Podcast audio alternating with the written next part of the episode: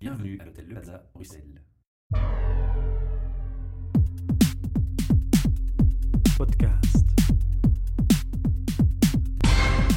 Bienvenue pour un nouvel épisode du podcast HR Meetup, votre podcast sur les ressources humaines, un projet sponsorisé par Talent Square, Transforma Bruxelles, espace de coworking et Innovation Center, et bien entendu notre hôte, l'hôtel Le Plaza Bruxelles, qui nous reçoit chaque mois. Autour de la table, je retrouve mon ami Julio, Bonjour. Caroline Gazia Bonjour. et notre invité, Alan. Alors, Alan, je vais euh, te demander de te présenter. Donc, Alan Keppen. Oui, bonjour. En quelques mots, tu peux nous donner un aperçu de ton parcours, qui es-tu, ce que tu pensais faire quand tu étais étudiant, et ce que tu fais finalement maintenant? Alors, quand j'étais étudiant, euh, déjà avant d'être étudiant, je voulais tout faire, donc j'ai dû, dû un petit peu me canaliser. J'ai euh, choisi la licence en sciences administratives finalement, ce qui a priori ne fait rêver personne. Donc c'est une, une filière qui destine à devenir cadre de la fonction publique, ce que je me suis empressé de ne pas faire. Quand j'ai eu mon diplôme en 2002, ça coïncidait avec la réforme du droit des ASBL, et donc je suis devenu entrepreneur social dans le conseil aux associations. Donc je fais de la consultance PME, mais orientée vers les associations sans but lucratif. Donc, ton parcours professionnel a commencé directement dans le secteur des, des startups, des indépendants? Alors j'ai lancé effectivement une SPRL qui avait pour vocation d'aider les ASBL et j'ai développé au fur et à mesure du temps une compétence en économie sociale et en entrepreneuriat social, donc euh, à la croisée des chemins en fait en le mon- entre le monde de l'entreprise et le, et le secteur public ou le monde associatif et la, la recherche d'intérêts plus collectifs. Alors, les présentations étant faites, les auditeurs ne le voient pas, puisqu'au micro, on ne voit pas l'image, mais on, on postera ça sur les réseaux. Il y a sur la table ta carte de visite, qui est assez originale et, et atypique, puisqu'il s'agit d'un d'un biberon. Oui, a message in a feeding bottle. voilà. Et ça va nous permettre d'annoncer le sujet de ce soir. On va parler de baby, Baby to be. baby to be. Alors, tu peux nous en dire plus? On parle de parentalité, évidemment? On parle de parentalité, tout à fait. Donc en fait, ça c'est la suite de mon parcours, c'est que j'ai dû mettre un petit peu ma carrière d'indépendant forcené entre parenthèses à la naissance de mon premier enfant. Et Tout s'explique. j'ai et tout s'explique. Voilà, il y avait il y avait un business case, je l'ai développé. Et ça s'est encore corsé quand mon épouse, dont je soutenais la carrière avec intensité, a une proposition de mobilité internationale. Et donc je me suis retrouvé avec deux enfants en bas âge, 12 mois et 3 ans, Avec seul madame pendant à 6 l'étranger. mois avec madame à l'étranger. Et donc j'ai dû chercher de l'aide. Et en cherchant de l'aide, ma formation de licencié en sciences administratives et mon amour des textes de loi euh, et, mon, et mon, ma connaissance de l'économie sociale, où on est obligé de faire euh, des miracles avec des queues de budget, ont fait que ben, j'ai prélevé mes propres services et je me suis créé une, une solution sur mesure. Donc j'ai découvert que, avec c'était l'époque du, du plan win-win renforcé, donc fin 2010 à, à- à la sortie des mesures anti-crise, et je me suis rendu compte qu'en fait, au lieu de- d'engager en noir une puéricultrice, une nounou, une fille au père ou que sais-je, quelles sont les Qu'on peut de formules, toute façon pas faire. ce qu'on peut de toute façon pas faire, en engageant une personne de plus de 45 ans avec euh, donc chômeuse longue durée et une expérience probante, à savoir n'avoir qu'élevé des enfants pendant toute sa vie, eh bien, je pouvais avoir des avantages qui étaient tels que l'État fédéral a financé ma nounou jusqu'au dernier centime, Ouais, quand même. Quand même. Un peu plus d'explications euh, concrètes par rapport à... Alors oui, c'est assez simple hein, euh, pour tous les HR qui nous écoutent. Donc on avait 1000 euros d'allocation d'activation par mois, donc puisque c'était le, le double activa à l'époque, plus la réduction structurelle au NSS, comme c'était forcément mon premier employé, la, ré- la réduction joue en plein. Le- L'activa donnait encore 1000 euros supplémentaires de réduction de NSS par trimestre, et on est sur une CP 337 employé de gens de maison, où on a finalement un, un salaire minimum garanti minimal. Donc sur base d'une bonne négociation, j'avais une masse salariale de 20 000 et euh, 25 000 euros de fonds publics. Ok, magnifique. Pas mal. Et, et- et aujourd'hui, ton, ton SPRL, c'est bien ça? Alors, j'ai arrêté mes activités de conseil associatif Oui. euh, suite à l'expatriation. Donc là, c'est en revenant en fait d'expatriation que je me suis dit, ben là, il y a quelque chose à creuser. Tu as identifié un besoin, en fait. J'ai identifié un besoin que j'avais vécu et j'ai et j'ai éprouvé et testé ma formule euh, sur moi-même. Et alors, le dernier élément que je voulais tester, ça j'en ai eu le cœur net deux ans après, c'est que à part l'Activa, il y a, parce que je dis 25 000 euros, mais il y a, si vous calculez bien, il y avait un trou. En fait, il y a dans le code d'imposition sur le revenu, il y a une réduction pour les employeurs de gens de maison. Et à l'époque, c'était 7500 euros environ. Donc en fait, deux ans plus tard, j'ai retouché la différence sur ma déclaration fiscale. Wow. D'accord. Alors là, il y a des leçons à prendre pour tout le monde. c'est de l'optimisation fiscale et Mhm. sociale adaptée. En fait, c'est du. Mais Oui, c'est pas, c'est pas ouvert à tous, quoi. Il faut vraiment être un expert dans, dans ce sujet, pour, euh, dans ce domaine, pour, pour découvrir ce genre de bons plans, en fait. Et c'est justement parce que c'est pas ouvert à tous que j'ai décidé de le rendre accessible au plus grand nombre Voilà, et que euh, voilà. voilà, je C'est propose ça. que tu tu as développé. euh, Tout à fait. Le, le projet, euh, concrètement, alors, c'est c'est quoi? Comment est-ce que ça fonctionne? À qui ça s'adresse? Comment est-ce qu'on on vient vers toi pour euh, bénéficier de... alors, on ne vient, on ne vient pas encore vers moi, parce que pour l'instant, je suis toujours euh, dans, une, dans une, la fin d'une startup phase, puisque c'est des matières qui sont extrêmement réglementées, euh, où il y a beaucoup de, compliance, évidemment. Donc, actuellement, je suis en, phase finale pour l'adaptation de normes, des normes dans le secteur de la petite enfance, puisque l'accueil est une matière hyper réglementée, et qu'en plus, la qualité de l'accueil en tant, en tant que papa, et euh, j'y suis évidemment extrêmement sensible. Donc ça, c'est après deux ans de développement, on arrive maintenant petit à petit à voir le bout du tunnel. Et alors, il y a des tas d'autres considérations techniques. Par exemple, bon, des HR parmi nous le sauront, il y a une, euh, une, interdiction de la mise à disposition de personnel. Sauf pour l'intérim, sauf pour certaines mesures sociales, comme les articles 60 dans les CPAS, etc. Et pour les groupements d'employeurs. Et donc, en fait, le groupement d'employeurs, ce qui est un petit peu l'intérim social, je vais utiliser ce système du groupement d'employeurs qui a été récemment revu avec la, loi du 25 avril 2014 et qui permet maintenant de constituer un groupement d'employeurs sous simple statut d'ASBL. Donc, ça rejoint évidemment mon, mon, ma compétence initiale qui est de créer des associations. Et finalement, j'ai découvert des, des, choses dans la législation actuelle qui permettaient d'utiliser cet outil pour créer un groupement d'employeurs de parents et donc mettre en relation directe, comme je l'ai fait, la demande et l'offre et donc avec des avantages conséquents, puisque déjà rien que l'infrastructure est complètement bypassée. Donc le coût de l'infrastructure euh, est bypassé, puisque soit l'entreprise va mettre des mètres carrés à disposition mmh. au bénéfice de ses travailleurs, soit, et ça c'est le baby to see, c'est le travailleur lui-même qui va, ben, le, en, en, par exemple les navetteurs qui partent très tôt, qui reviennent très tard, le travailleur va proposer de mettre son propre salon et sa propre maison à disposition d'une péricultrice que je vais aller chercher en tant que demandeuse d'emploi et que je vais former et wow. l'entreprise, donc Coccinello, se charge de mettre le domicile du parent aux normes d'un milieu d'accueil familial, donc comme chez une gardienne. On peut symboliser en, en, disant que tu fais de la mise en relation de, de ces acteurs et tu assures en plus la cohérence légale et le cadre légal derrière. Tout à fait. Donc c'est un service all-in qui permet de et d'assurer la qualité de l'accueil surtout parce que c'est extrêmement important aussi au regard des autorités de la petite enfance. Ça commence à expliquer pas mal de choses aussi parce qu'on va avant que Julie intervienne pour sa question, on va aussi préciser qu'on s'est parlé un peu hors micro. On avait une discussion parce que tu es envoyé par Transforma Bruxelles, on oui. précise. On a un partenariat avec eux, ils sont sponsors du projet et je disais justement à Nice tiens, ce serait génial si dans l'espace de coworking on avait une crèche et que le, le patron d'entreprise puisse venir travailler. Et il a ses enfants qui sont pas loin, euh, en bas âge, et il a un, une proximité, une facilité grâce à ça.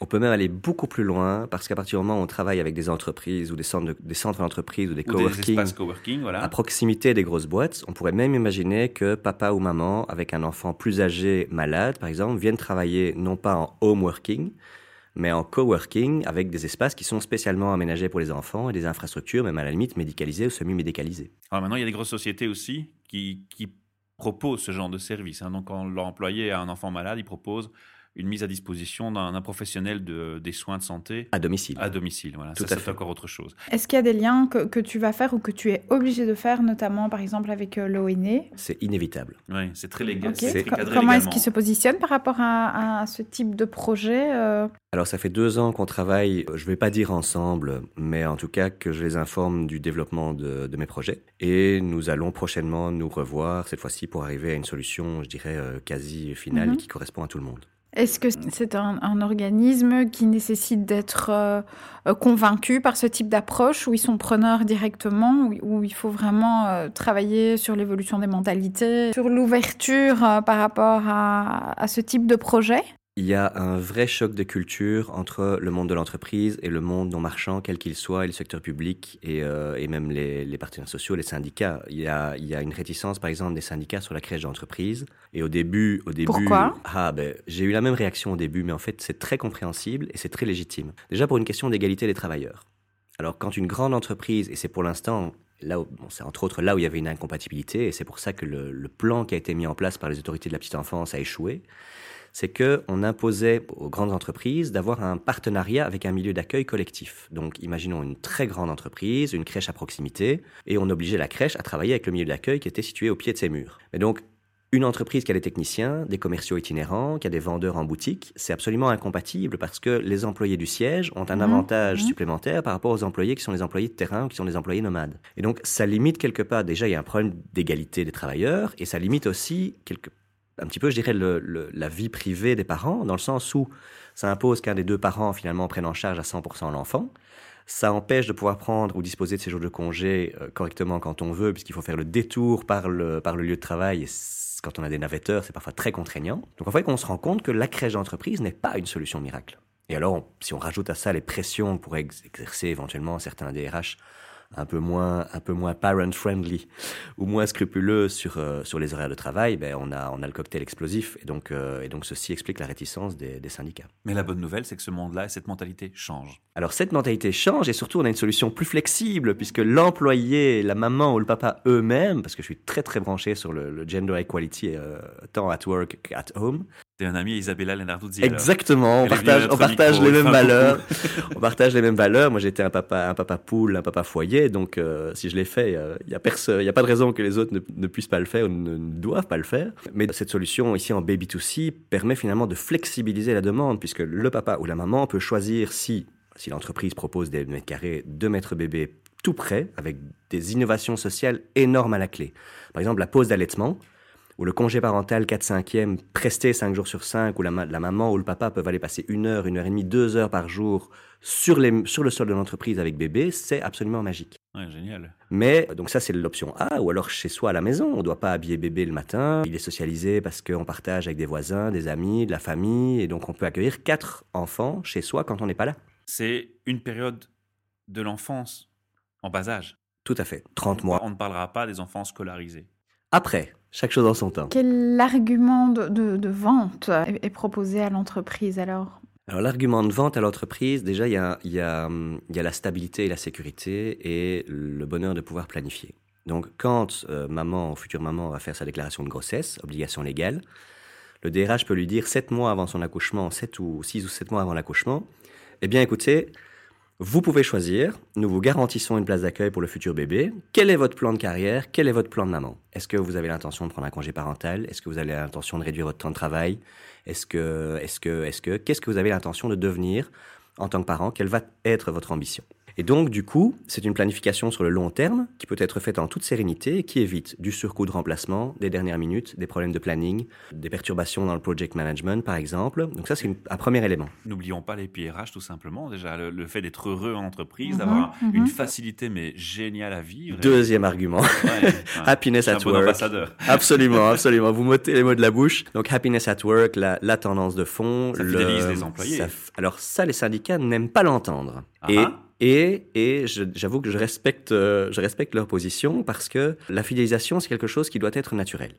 Et donc, la il faut, il faut, en fait, il faut distinguer fidélisation ça et peut, rétention. Ça peut être naturel, c'est plus de la rétention. On va voilà. dire ce terme-là est plus approprié. Voilà. Alors, je ne sais pas si c'est quelque part plus, plus, plus approprié parce que fidéliser, parce qu'on est, on est un excellent employeur, bien. Mais retenir les employés et faire de la rétention ah. parce que bébé est à la crèche et parce que si on part, on n'aura plus la solution crèche, ça, ça devient, ça devient délicat. Ça devient plus mesquin. Ouais. Ça devient plus mesquin. Et dans la solution que je propose, tout, enfin la contribution de l'employeur se paye au moment où la déclaration de grossesse a lieu. Donc en fait, une fois le pack parenthood payé, l'employé reste libre de ses mouvements. D'accord. Ce qui règle le problème de toute Ce façon. qui règle le problème de toute façon. Alors, pas si c'est dans les murs de l'entreprise. Ça, c'est évidemment, bon, je peux pas faire des miracles non plus, mais sinon, pour le reste, il y a énormément de flexibilité. Aujourd'hui, où sont les freins? Les éléments bloquants, où, où se situent-ils? C'est du fine-tuning en termes de compliance. Donc je pourrais commencer, et je commence. Donc par exemple, il faut faire agréer le groupement d'employeurs par le ministre fédéral de l'Emploi. Et donc ça c'est une question de théoriquement 60, 60 à 80 jours de délai. Donc c'est n'est pas un frein, c'est une question de... de d'évolution du, du, projet et des, des étapes qui, qui, doivent tout être à fait, euh, tout à fait. Mais je veux l'accord je veux l'accord de tout le monde. J'allais je veux l'accord de principe sur le modèle de la part des autorités de la petite enfance. Je veux une sorte d'accord de principe de l'administration fédérale de l'emploi du ministre de la ministre de l'enfance. Et donc je veux être sûr que le tu modèle couvert, voilà je veux être couvert et qu'à partir du moment où je, où je constitue le groupe puisqu'il y a quand même trois structures qui sont impliquées dans ce montage mm -hmm. une structure immobilière une structure purement B2B commerciale et une structure non-profit qui fait de l'insertion socio-professionnelle et l'accompagnement des parents, donc l'insertion des puéricultrices, la formation et l'accompagnement des parents. Mettre une telle structure en place sans avoir l'avis et la validation de principe sur le modèle, c'est un petit peu euh, casse-figure. Mmh. Est-ce qu'il y a déjà un certain type de société que tu as identifié comme étant de potentiels clients? Alors oui, en baby-to-c, les petits indépendants. Monsieur est menuisier, il a son atelier, il a la maison au-dessus ou euh, pas loin de l'atelier mais on peut organiser ça dans, dans, des tout petits lieux de production. Je me faisais une réflexion. hein. Je- je- J'entends ce que tu dis et je me dis tiens, il y a une demande de place qui est clairement euh, défaillante pour les crèches. Oui, on est à Enfin, c'est 25% pas un de taux de couverture. Voilà, voilà, c'est ça. Il y a aussi une nouvelle économie qui se met en place, une nouvelle mentalité. On est en train aussi de le mettre en évidence au- aujourd'hui dans ces échanges. On, on aime bien hein, maintenant euh, le terme ubérisation. Alors, ça va venir. Ma question va porter sur ça. Est-ce qu'à un moment donné, tu ne crains pas que malgré la demande et le manque qui existent, on te positionne en termes d'image comme un, un concurrent déloyal des crèches et des instances euh, officielles Est-ce que c'est peut-être pour ça que tu veux te couvrir correctement? C'est exactement ça. Ouais. Parce que Je me doute l'ubérisation. bien que c'est ouais. le terme qu'on va mettre en étiquette directement sur ce genre de projet. quoi. Exactement. Et l'ubérisation. euh, restreindre l'ouverture d'esprit, c'est systématique, c'est l'étiquette. C'est l'étiquette et l'ubérisation représente, on l'a vécu avec les taxis, représente la dérégulation. Or, moi, je veux aller plus loin que la norme. Donc, par exemple, en Baby2B, on pourrait se permettre en co-accueil d'avoir jusqu'à 10 enfants qui sont inscrits. Moi, je me limite à 9. Donc, je veux toujours être plus strict que les normes. Tout à et- fait. Avec un projet pédagogique qui est commun à l'ensemble du réseau, qui est validé par des experts en neurosciences de l'éducation. D'où ton attention pour voilà, toutes les règles exactement. légales et, et médicales. Exactement. Le cadre Et- médical. Et je voudrais, euh, et ça c'est encore un point en développement, je voudrais avoir l'aide des conseillers pédagogiques de l'ONE pour finaliser ce projet pédagogique qui va servir justement sur l'ensemble du réseau. Et pouvoir former les péricultrices en insertion directement à ce projet pédagogique qui finalement sera une compilation des best practices en matière de- d'accueil de, la petite enfance. Je vais conclure ça en disant que tu vas donner un exemple de bonne ubérisation.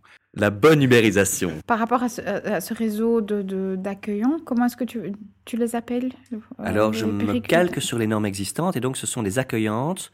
Alors, pour l'instant, il n'existe que deux types d'accueillantes, les accueillantes conventionnées et les accueillantes autonomes. Mhm. Les premières euh, ont un statut social qui n'en est pas vraiment un, et c'est un, un grand combat d'ailleurs dans le secteur, puisque c'est un défraiement et il n'y a pas de rémunération garantie, il n'y a, Mhm, pas de- il y a pas de mhm. congé, enfin bref.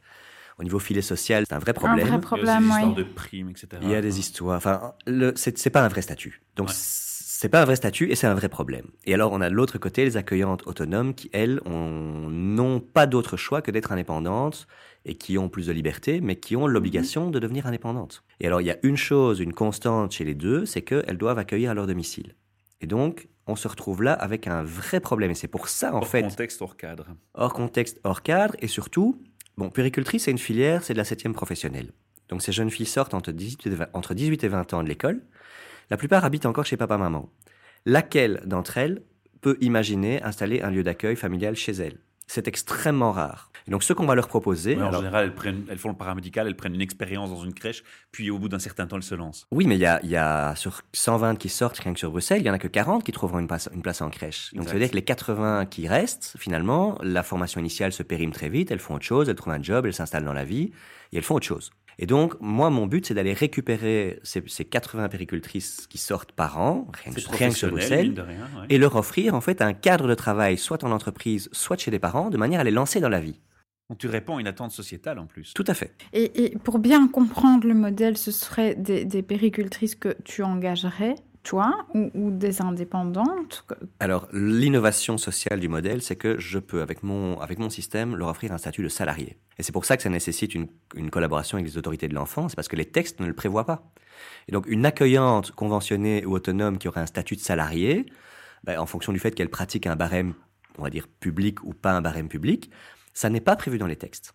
Les contributions des entreprises, actuellement, comme ça on oblige à travailler avec des milieux d'accueil collectifs, avec des grosses crèches, ça n'existe pas.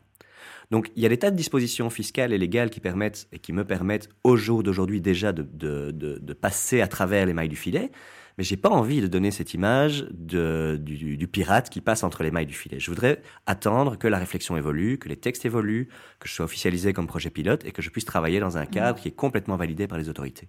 Mais ça signifie aussi que ces futures accueillantes que tu prendrais comme salariés doivent être ultra flexibles en termes de mobilité, de zone géographique, étant donné qu'elles peuvent très bien travailler, par exemple, en, Comme de la en consultance, B2C, euh, chez cet artisan du coin, et une fois qu'il n'en a plus besoin, elles, elles doivent avoir une certaine flexibilité. Et une mobilité. On est, on est sur des cycles minimum de 16 mois, à savoir la durée de, de la réduction, de la, oui. réduction Activa. Puis alors, elles sont, enfin, pendant toute cette durée de 16 mois, on leur prépare déjà leur projet professionnel futur. Donc à partir du moment où elles prennent leur autonomie, elles ont le choix de s'installer. Moi, je, je ne dirige pas un réseau propriétaire, je dirige un petit peu l'équivalent d'un réseau, d'un réseau de franchisés, même si c'est un terme qui est un petit peu dangereux. Tu joues le rôle de passerelle, en fait. Je joue le rôle de passerelle. C'est tout à fait ça. C'est une passerelle. Et il n'y a pas de vraie flexibilité puisque dans l'intérêt supérieur de l'enfant, on va lier une puéricultrice, si possible pendant 30 mois, aux, mêmes enfants. Donc c'est un parent qui va finalement servir de parent référent, avec la durée de, de nécessité de garde de son enfant sur 30 mois. Et autour de ça, oui, on va greffer des enfants du quartier, des voisins, ou des autres enfants de l'entreprise. Mais il faut qu'il y ait une certaine stabilité, donc vraiment entre 16 et 30 mois, pour que la péricultrice puisse trouver ses marques, s'installer et qu'il n'y ait pas de problème justement de flexibilité, de mobilité professionnelle et autres. Tu es tout seul pour créer ce projet pour l'instant? Tu es accompagné?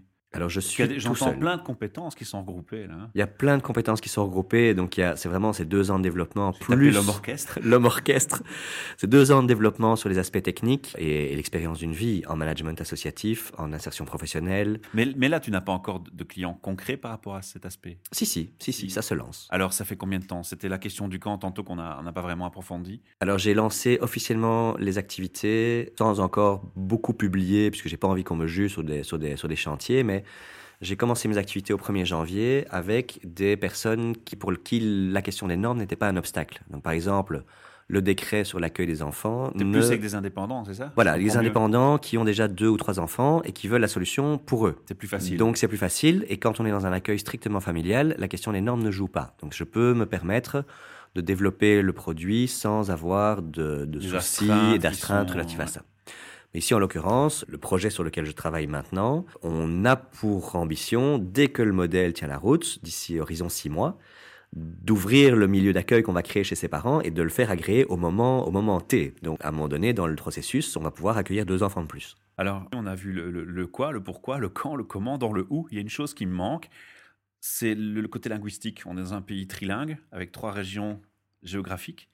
Est-ce que ton activité, pour l'instant, tu la couvres pour toute la Belgique, tu l'ambitionnes pour toute la Belgique Ou est-ce que, par définition, tu vas faire d'abord un côté francophone On parle de plus en plus de communautarisation, c'est à la mode pour l'instant. Donc voilà, je te lance une perche aussi pour, euh, pour nous parler de cet aspect. Partout. Partout en Belgique, et encore une fois, pour, euh, pour répondre à une demande qui est une demande d'un environnement corporate. Notamment à Bruxelles aussi en bilinguisme. Mais oui, et puis, et puis, et puis moi, je, dans mon projet pédagogique. C'est important de préciser, hein, ça a l'air con comme ça, mais. C'est extrêmement important de préciser. Alors d'une part, moi, je veux que les DRH puisse s'appuyer sur un modèle corporate unique valable sur l'ensemble du territoire. Et c'est mon rôle de, de, respecter les normes, que ce soit en Flandre pour Kindergezin, à Bruxelles avec un choix, ou en Wallonie et à Bruxelles pour l'ONE. Ou, la communauté germanophone. Ou la communauté germanophone. Mais donc ça, c'est mon rôle à moi, et eux ne doivent rien savoir. Ils achètent un produit standard, avec de la consultance RH, Happiness at Work. Et moi, j'assure tout le back-office. dire Ce qui se passe dans le capot de la voiture, c'est moi, c'est mon problème. Et donc oui, on peut organiser. Alors j'ai travaillé sur base des normes ONE qui sont un petit peu plus strictes, puisqu'en Flandre, on a mis très très longtemps à avoir, notamment sur les, sur les accueillantes d'enfants, un cadre relativement contraignant. Ça, ça, a été réglé en 2014.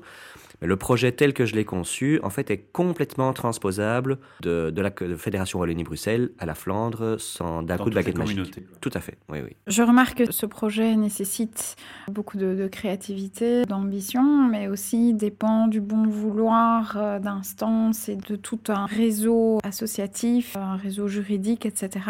Est-ce qu'il y a des phases de démotivation par lesquelles tu es passé, euh, où tu t'es dit, bah non, c'est pas possible, je vais, je vais pas pouvoir... Faire face par rapport à tout ça.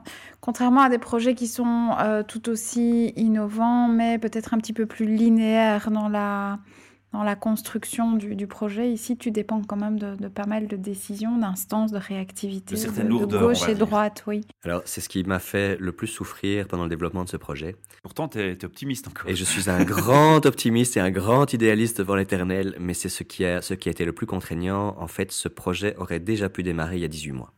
J'imagine bien. Mais ce n'est pas nécessairement toujours de la faute des institutions publiques. Et ça, il faut, il faut, euh, il faut quand même en être conscient. C'est que quand on présente un business model compliqué, ce qui est le cas, ce qui est très clairement le cas, avec des incertitudes liées à des, à des questions institutionnelles, les investisseurs sont, et je les comprends, extrêmement frileux, par exemple. Les banques, je, je, je n'ai actuellement pas encore trouvé une banque qui a compris le modèle.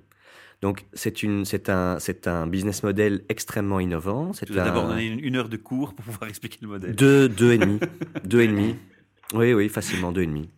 Et quand je présente le projet à des investisseurs, je prends, je prends l'après-midi. Bon, on espère que ce podcast va les aider à un peu mieux comprendre. On espère Ah, qu'ils vont l'écouter. Tu pourras l'utiliser pour, euh, pour les aider à comprendre, en tout cas. On va clôturer tout doucement cette interview parce que malheureusement, on a déjà un peu débordé notre temps de parole et puis on n'aura pas le temps de tout expliquer. C'est assez complexe comme domaine aujourd'hui au micro. On peut donner un- une adresse d'un site internet où les gens peuvent aller pêcher de l'information, éventuellement te contacter via ce site. Alors, on peut pas encore trouver de l'information sur le site, mais le, on peut le- te contacter. on peut me contacter absolument. Le site sera Coccinello avec deux K, K-O-K-C-I-N comme Nestor, E E-L-O, On mettra le lien en dessous de. BE, et on peut me contacter sur mon, sur mon portable ou via mes comptes LinkedIn, Facebook, Twitter, on me retrouve assez facilement. On mettra ces infos-là dans l'article aussi. Parfait. Parfait. Alors, on a une tradition 2016 qu'on a instaurée. On pose trois questions pure RH. Je vais te demander en, en quelques mots comment tu définis un RH avec ta vision, avec ton expérience? Ah, Pour moi, c'est un, un RH, c'est quelqu'un qui comprend ce qui motive et anime ses travailleurs. Et, et qui comprend aussi les freins, qu'ils soient passagers euh, ou structurels, on va dire, au développement de la carrière d'un travailleur et au développement de son bien-être au travail. Et donc, bah, évidemment, c'est très, c'est très, c'est très dirigé comme version, comme, comme vision des choses, mais un jeune parent, vision. un jeune parent, ça se gère, ça se gère tout à fait différemment. C'est normal qu'on soit moins productif quand on dort trois heures par nuit et qu'on doit se taper le pédiatre après les heures de boulot et le stress et, euh, et l'angoisse. Et c'est tout à fait normal. Et donc, dans cette fameuse tendance du high deal, où on va par exemple euh, favoriser les travailleurs en fin de carrière ou, euh, ou certains jeunes qui débutent avec des, plans qui sont, un, qui sont un, petit peu, un petit peu plus individuels, je pense que très souvent, et à part dans certaines entreprises, et elles sont rares, les parents sont ignorés. Donc je, voilà, la vision du RH pour moi, c'est vraiment quelqu'un qui est capable de déceler un biais dans la vie professionnelle ou familiale des gens, sans pour autant jouer le grand frère. Donc, Mhm. je ne suis pas non plus un inconditionnel du Chief Happiness Officer qui, doit, qui est là et qui a la mission de rendre tous les gens heureux. On n'est pas nécessairement obligé d'aller jusque-là. Je pense que si on arrivait déjà à comprendre les gens et à leur offrir des bonnes conditions de travail en fonction de la phase qu'ils traversent dans leur vie, ce serait déjà C'est déjà un énorme. bon départ. Alors après la définition, je vais te demander qu'est-ce que tu aimes ou aimes moins dans une philosophie des actions au processus HR. Tout ce qui est très standardisé, très structuré. Donc, Moins- moins de euh, process, quoi. Moins de process, oui. Justement, justement, si tu pouvais aujourd'hui au micro passer un message à tous les recruteurs qui nous écoutent, quel serait-il? Je crois que ça irait dans le sens de la parentalité, et, euh, mais pas que dans le sens de la, de On de parentalité. par on reste cohérent par rapport au projet, mais je voudrais leur dire qu'on on cherche parfois des mauvaises solutions à des faux problèmes. Et le problème de la parentalité a été identifié comme, euh, par exemple, aux États-Unis, je crois que les chiffres sont effarants. On est, on est à 3 milliards, je pense, de, de, de pertes par an, rien que sur l'absentéisme pour cause d'enfants malades. Donc il y, a des- il y, a des- il y a vraiment des, des choses. une voilà, ah, voilà, une réflexion globale sur le sujet et ne- ne pas considérer que la parentalité, c'est un problème personnel, mais c'est aussi un problème d'ordre corporate. Alan, mille merci pour ce partage de passion qu'on sent bien chez toi et ton temps et le, le déplacement que tu as fait pour nous rencontrer.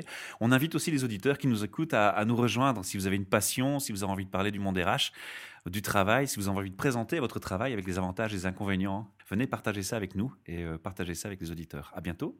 Merci. beaucoup. À bientôt. Merci. Podcast.